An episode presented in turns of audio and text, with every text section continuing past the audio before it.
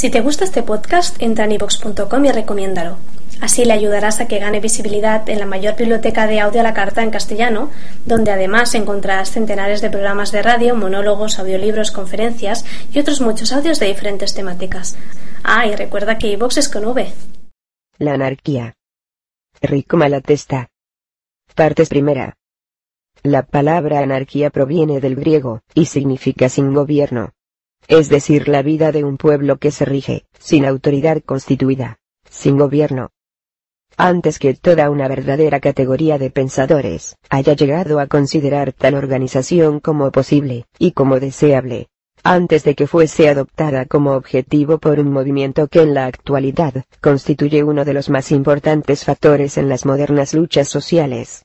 La palabra anarquía era considerada, por lo general, como sinónima de desorden, de confusión, y aún hoy mismo, se toma en este sentido por las masas ignorantes, y por los adversarios interesados en ocultar o desfigurar la verdad. No hemos de detenemos a profundizar en estas digresiones filológicas, por cuanto entendemos que la cuestión, más bien que de filología, reviste un marcado carácter histórico. El sentido vulgar de la palabra no desconoce su significado verdadero, desde el punto de vista etimológico sino que es un derivado consecuencia del prejuicio consistente en considerar al gobierno como un órgano indispensable para la vida social, y que, por tanto, una sociedad sin gobierno debe ser presa y víctima del desorden, oscilante entre la omnipotencia de unos y la ciega venganza de otros. La existencia y persistencia de este prejuicio, así como la influencia ejercida por el mismo en la significación dada por el común sentir a la palabra anarquía, explícanse fácilmente. De igual modo que todos los animales, el hombre se adapta, se habitúa a las condiciones del medio en que vive, y por herencia, transmite los hábitos y costumbres adquiridos. Nacido y criado en la esclavitud, heredero de una larga progenie de esclavos, el hombre, cuando ha comenzado a pensar, ha creído que la servidumbre era condición esencial de vida. La libertad le ha parecido un imposible, Así es como el trabajador, constreñido durante siglos a esperar y obtener el trabajo es decir, el pan de la voluntad, y a veces del humor de un amo, y acostumbrado a ver continuamente su vida a merced de quien posee tierra y capital, ha concluido por creer que era el dueño, el señor o patrono quien le daba de comer. Ingenuo y sencillo, ha llegado a hacerse la pregunta siguiente. ¿Cómo me arreglaría yo para poder comer, si los señores no existieran? Tal sería la situación de un hombre que hubiese tenido las extremidades inferiores trabadas desde el día de su nacimiento, si bien de manera que le consintiesen moverse y andar dificultosamente. En estas condiciones, podría llegar a atribuir la facultad de trasladarse de un punto a otro a sus mismas ligaduras siendo así que éstas no habrían de producir otro resultado que el de disminuir y paralizar la energía muscular de sus piernas. Y si a los efectos naturales de la costumbre, se agrega la educación recibida del mismo patrón, del sacerdote, del maestro, etc. interesados todos en predicar que el gobierno y los amos son necesarios, y hasta indispensables. Si se añaden el juez y el agente de policía, esforzándose en reducir al silencio a todo aquel que de otro modo discurra, y trate de difundir y propagar su pensamiento, se comprenderá cómo el cerebro poco cultivado de la masa ha logrado arraigar el prejuicio de la utilidad y de la necesidad del amo y del gobierno. Figuraos, pues, que el hombre de las piernas trabadas, de quien antes hemos hablado, le expone el médico toda una teoría, y le presenta miles de ejemplos hábilmente inventados, a fin de persuadirle de que, si tuviera las piernas libres, le sería imposible caminar y vivir. En este supuesto, el individuo en cuestión, se esforzaría en conservar sus grillos o ligaduras, y no vacilaría en considerar como enemigos a quienes desearen desembarazarse de ellos. Ahora bien, puesto que se ha creído que el gobierno es necesario, puesto que se ha admitido que sin gobierno no puede haber otra cosa, sino confusión y desorden. Es natural, y hasta lógico que el término anarquía, que significa la ausencia o carencia de gobierno, venga a significar igualmente la ausencia de orden. Y cuenta que el hecho, no carece de precedentes en la historia de las palabras. en las épocas y países donde el pueblo ha creído necesario el gobierno de uno solo monarquía, la palabra república, que significa el gobierno de la mayoría, se ha tomado siempre como sinónima de confusión y de desorden, según puede comprobarse en el lenguaje popular de casi todos los países. Cambiad la opinión, persuadid al público de que no solo el gobierno dista de ser necesario, sino que es en extremo peligroso y perjudicial. Y entonces la palabra anarquía, justamente por eso, porque significa ausencia de gobierno, significará para todos orden natural, armonía de necesidades e intereses de todos, libertad completa en el sentido de una solidaridad a sí mismo completa. Resulta impropio decir que los anarquistas han estado poco acertados al elegir su denominación, ya que este nombre es mal comprendido por la generalidad de las gentes, y se presta a falsas interpretaciones. El error no depende de abrir admiración nombre, sino de la cosa. ¿Y la dificultad que los anarquistas encuentran en su propaganda? No depende del nombre o denominación que se han adjudicado, sino del hecho de que su concepto choca con todos los prejuicios inveterados que conserva el pueblo, acerca de la función del gobierno, o, como se dice de ordinario, acerca del Estado. Antes de proseguir, será conveniente hacer algunas ligeras indicaciones respecto a esta última palabra, causa, a nuestro entender, de numerosas interpretaciones erróneas. Los anarquistas se sirven ordinariamente de la palabra Estado para expresar todo el conjunto de instituciones políticas, legislativas, judiciales, militares, financieras, etc., por medio de las cuales se sustrae al pueblo la gestión de sus propios asuntos, la dirección de su propia seguridad, para confiarlos a unos cuantos que usurpación o delegación se encuentran investidos de la facultad de hacer leyes sobre todo, y para todos, y de compeler al pueblo a ajustar a ellas su conducta, valiéndose, al efecto, de la fuerza de todos. En este supuesto, la palabra Estado, significa por tanto como gobierno, o se quiere, la expresión impersonal, abstracta de este estado de cosas cuya personificación está representada por el gobierno. Las expresiones abolir el Estado, sociedad, sin Estado, etc., responden, pues, perfectamente a la idea que los anarquistas quieren expresar cuando hablan de la abolición de toda organización política fundada en la autoridad, y de la constitución de una sociedad de hombres libres e iguales fundada en la armonía de los intereses, y sobre el concurso voluntario de todos, a fin de satisfacer las necesidades sociales. La palabra Estado tiene, empero, otras muchas significaciones, algunas de ellas susceptibles de inducir a error, sobre todo cuando se trata o discute con hombres que, a causa de su triste posición social, no han tenido ocasión de habituarse a las delicadas distinciones del lenguaje científico cero. Cuando, y entonces peor, se trata con adversarios de mala fe, interesados en confundir los términos, y en no querer comprender las cosas. Se toma, por ejemplo, la palabra Estado para indicar una sociedad determinada, tal o cual colectividad humana reunida en cierto y limitado territorio, constituyendo lo que se llama una persona moral, independientemente de la forma de agrupación de los miembros y de las relaciones que entre ellos puedan existir. Algunas veces se emplea simplemente como sinónima de sociedad, y a causa de estos y otros diversos significados de la citada palabra, los adversarios creen, o fingen creer, que los anarquistas pretenden la abolición de todo vínculo de conexión social, de todo trabajo colectivo, y tratan de reducir el hombre al aislamiento, o sea a una condición peor que la de los salvajes. Por Estado compréndese también la administración superior de un país, el poder central, distinto del poder provincial, y del poder municipal, por lo cual otros estiman que los anarquistas desean una simple descentralización territorial, dejando intacto el principio gubernamental, lo cual equivalía a confundir la anarquía con el cantonalismo y el comunalismo. Por último, Estado significa condición, modo de ser, régimen social, etc. Así, por ejemplo, decimos, es menester cambiar el estado económico de la clase obrera, y otras frases semejantes que pudieran parecer, a primera vista, contradictorias. Por estas razones creemos que sería más conveniente a nuestros propósitos abstenerse, en cuanto sea posible, de emplear la frase abolición del Estado, y sustituirla por esta otra expresión clara y más concreta. Abolición del gobierno. Así nos proponemos obrar por lo que concierne a la redacción de las páginas siguientes de este estudio.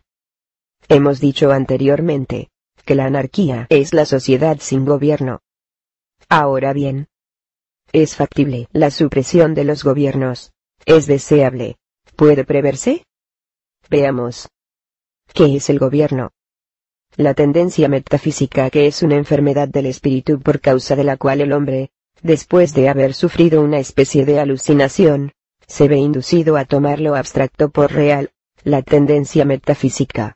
Decimos, que, no obstante, y a pesar de los triunfos de la ciencia positiva, tiene todavía tan profundas raíces en el espíritu de la mayoría de los contemporáneos, hace que muchos conciban el gobierno como una entidad moral, dotada de ciertos atributos de razón, de justicia, de equidad, independientes de las personas en que encarna. Para ellos, el gobierno, o más bien, el Estado, es el poder social abstracto. Es el representante, abstracto siempre, de los intereses generales. Es ya la expresión derecho de todos, considerado como límite de los derechos de cada uno. Este modo de concebir el gobierno aparece apoyado por los interesados, a quienes importa salvar el principio de autoridad, y hacerle prevalecer sobre las faltas y errores de los que se turnan en el ejercicio del poder. Para nosotros el gobierno es la colectividad de gobernantes, reyes, presidentes, ministros, diputados, etc., son aquellos que aparecen adornados de la facultad de hacer las leyes para reglamentar las relaciones de los hombres entre sí, y hacer ejecutar estas leyes. Debe decretar y recaudar los impuestos. Debe forzar al servicio militar. Debe juzgar y castigar las infracciones y contravenciones a las leyes. Debe intervenir y sancionar los contratos privados. Debe monopolizar ciertos ramos de la producción y ciertos servicios públicos por no decir toda la producción, y todos los servicios. Debe favorecer o impedir el cambio de productos. Debe declarar la guerra, y ajustar la paz con los gobernantes de otros países. Debe conceder o suprimir franquicias, etc. Los gobernantes, en una palabra, son los que tienen la facultad en grado más o menos elevado de servirse de las fuerzas sociales, o sea de la fuerza física, intelectual y económica de todos, para obligar a todo el mundo a hacer lo que entre en sus designios particulares. Esta facultad constituye, en nuestro sentir, el principio de gobierno, el principio de autoridad. Pero, ¿cuál es la razón de ser del gobierno? ¿Por qué abdicar en manos de unos cuantos individuos nuestra propia libertad y nuestra propia iniciativa? ¿Por qué concederles la facultad de ampararse, con o en contra de la voluntad de cada uno? de la fuerza de todos, y disponer de ella a su antojo. Hállanse, acaso, tan excepcionalmente dotados que puedan, con alguna apariencia de razón, sustituir a la masa, y proveer a los intereses de los hombres mejor que pudieran efectuarlo los propios interesados. Son, tal vez, infalibles e incorruptibles hasta el punto de que se les pueda confiar, prudentemente la suerte de cada uno, y la de todos. Y, aun cuando existiesen hombres de una bondad y de un saber infinitos, aun cuando por una hipótesis, irrealizada e irrealizable, el poder gobernar se confiese a los más capaces y a los mejores.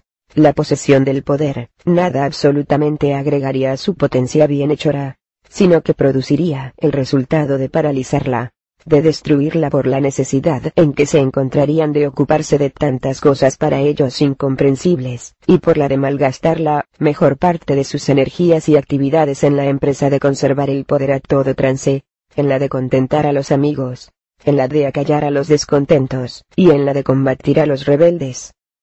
Por otra parte, buenos o malos, sabios o ignorantes, que son los gobernantes, quien los designa y eleva para tan alta función, se imponen ellos mismos por el derecho de guerra, de conquista o de revolución. Pues entonces, si esto es así, ¿qué garantía tiene el pueblo de que habrán de inspirar sus actos en la utilidad general? Esto es una pura cuestión de usurpación. Y a los gobernados, si están descontentos, no les queda otro recurso, sino acudir la lucha para librarse del yugo. Son elegidos por una clase, o por un partido. Pues entonces serán los intereses y las ideas de esta clase o de este partido los que triunfen, mientras que la voluntad y los intereses de los demás serán sacrificados. Se les elige por sufragio universal. En este caso, el único criterio está constituido por el número, cosa que, ciertamente, no significa ni acredita equidad, razón ni capacidad. Los que sepan engañar mejor a la masa, serán quienes resulten elegidos, y la minoría compuesta algunas veces de la mitad menos uno, resultará sacrificada. Esto, sin contar con que la experiencia demuestra la imposibilidad absoluta de hallar un mecanismo electoral en virtud del cual los candidatos electos sean, por lo menos, los representantes genuinos de la mayoría. Numerosas y variadas son las teorías mediante las cuales se ha tratado de explicar y de justificar la existencia del gobierno. Todas, en suma, fundanse en el preconcepto, confesado o tácito, de que los hombres tienen intereses contrarios, y de que se necesita una fuerza externa y superior, para obligar a unos a respetar el derecho de los otros, prescribiendo e imponiendo determinada norma de conducta, que armonizaría, en la medida de lo posible, los intereses en pugna, y que proporcionaría a cada uno la satisfacción más grande con el menor sacrificio concebible. Dicen los teorizantes del autoritarismo. Si los intereses, las tendencias, los deseos de un individuo, aparecen en oposición a los intereses, las tendencias, los deseos de otro individuo, o con los de la misma sociedad.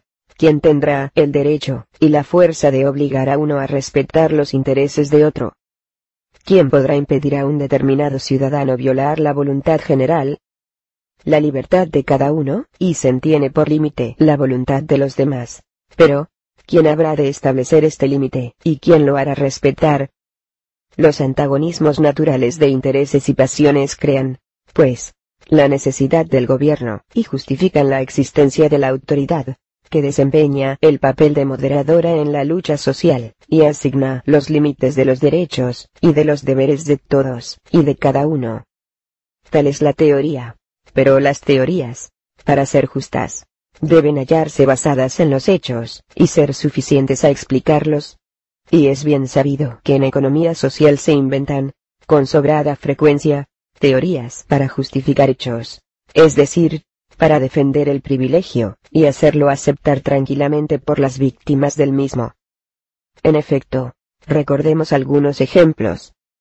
En todo el curso de la historia, de igual modo que en la época actual, el gobierno es, o la dominación brutal, violenta, arbitraria de algunos sobre la masa, o es un instrumento ordenado para asegurar la dominación y el privilegio a aquellos que, por fuerza, por astucia o por herencia, han acaparado todos los medios de vida, sobre todo el suelo, de los cuales, se sirven para mantener al pueblo en perpetua servidumbre, y hacerle trabajar, en lugar de y para ellos. Oprímese a los hombres de dos maneras.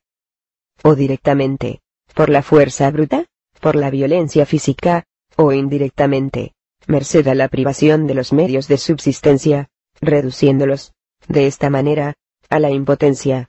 El primer modo es el origen del poder, es decir, del privilegio político. El segundo es el origen del privilegio económico. Todavía puede oprimirse a los hombres, actuando sobre su inteligencia, y sobre sus sentimientos modo de obrar que origina y constituye el poder universitario, y el poder religioso. Pero como el pensamiento no es, sino una resultante de fuerzas materiales, el engaño y los organismos o corporaciones instituido para juzgarlo, no tienen razón de ser, sino en tanto que resultado de los privilegios económicos y políticos, y un medio de defenderlos y consolidarlos. En las sociedades primitivas poco numerosas, de relaciones sociales poco complicadas. Cuando una circunstancia cualquiera ha impedido que se establezca hábitos y costumbres de solidaridad, o ha destruido las preexistentes estableciendo después la dominación del hombre por el hombre, vemos que los dos poderes político y económico se encuentran reunidos en las mismas manos. Manos que en ocasiones pueden ser las de una misma persona. Los que por la fuerza han vencido y amedrentado a los otros, disponen de vidas y haciendas de los vencidos, y les obligan a servirles, a trabajar en su provecho, y hacer en todo, y por todo su voluntad. Así resultan, a la vez, propietarios, legisladores, reyes, jueces y verdugos. Fin de la parte primera. La anarquía.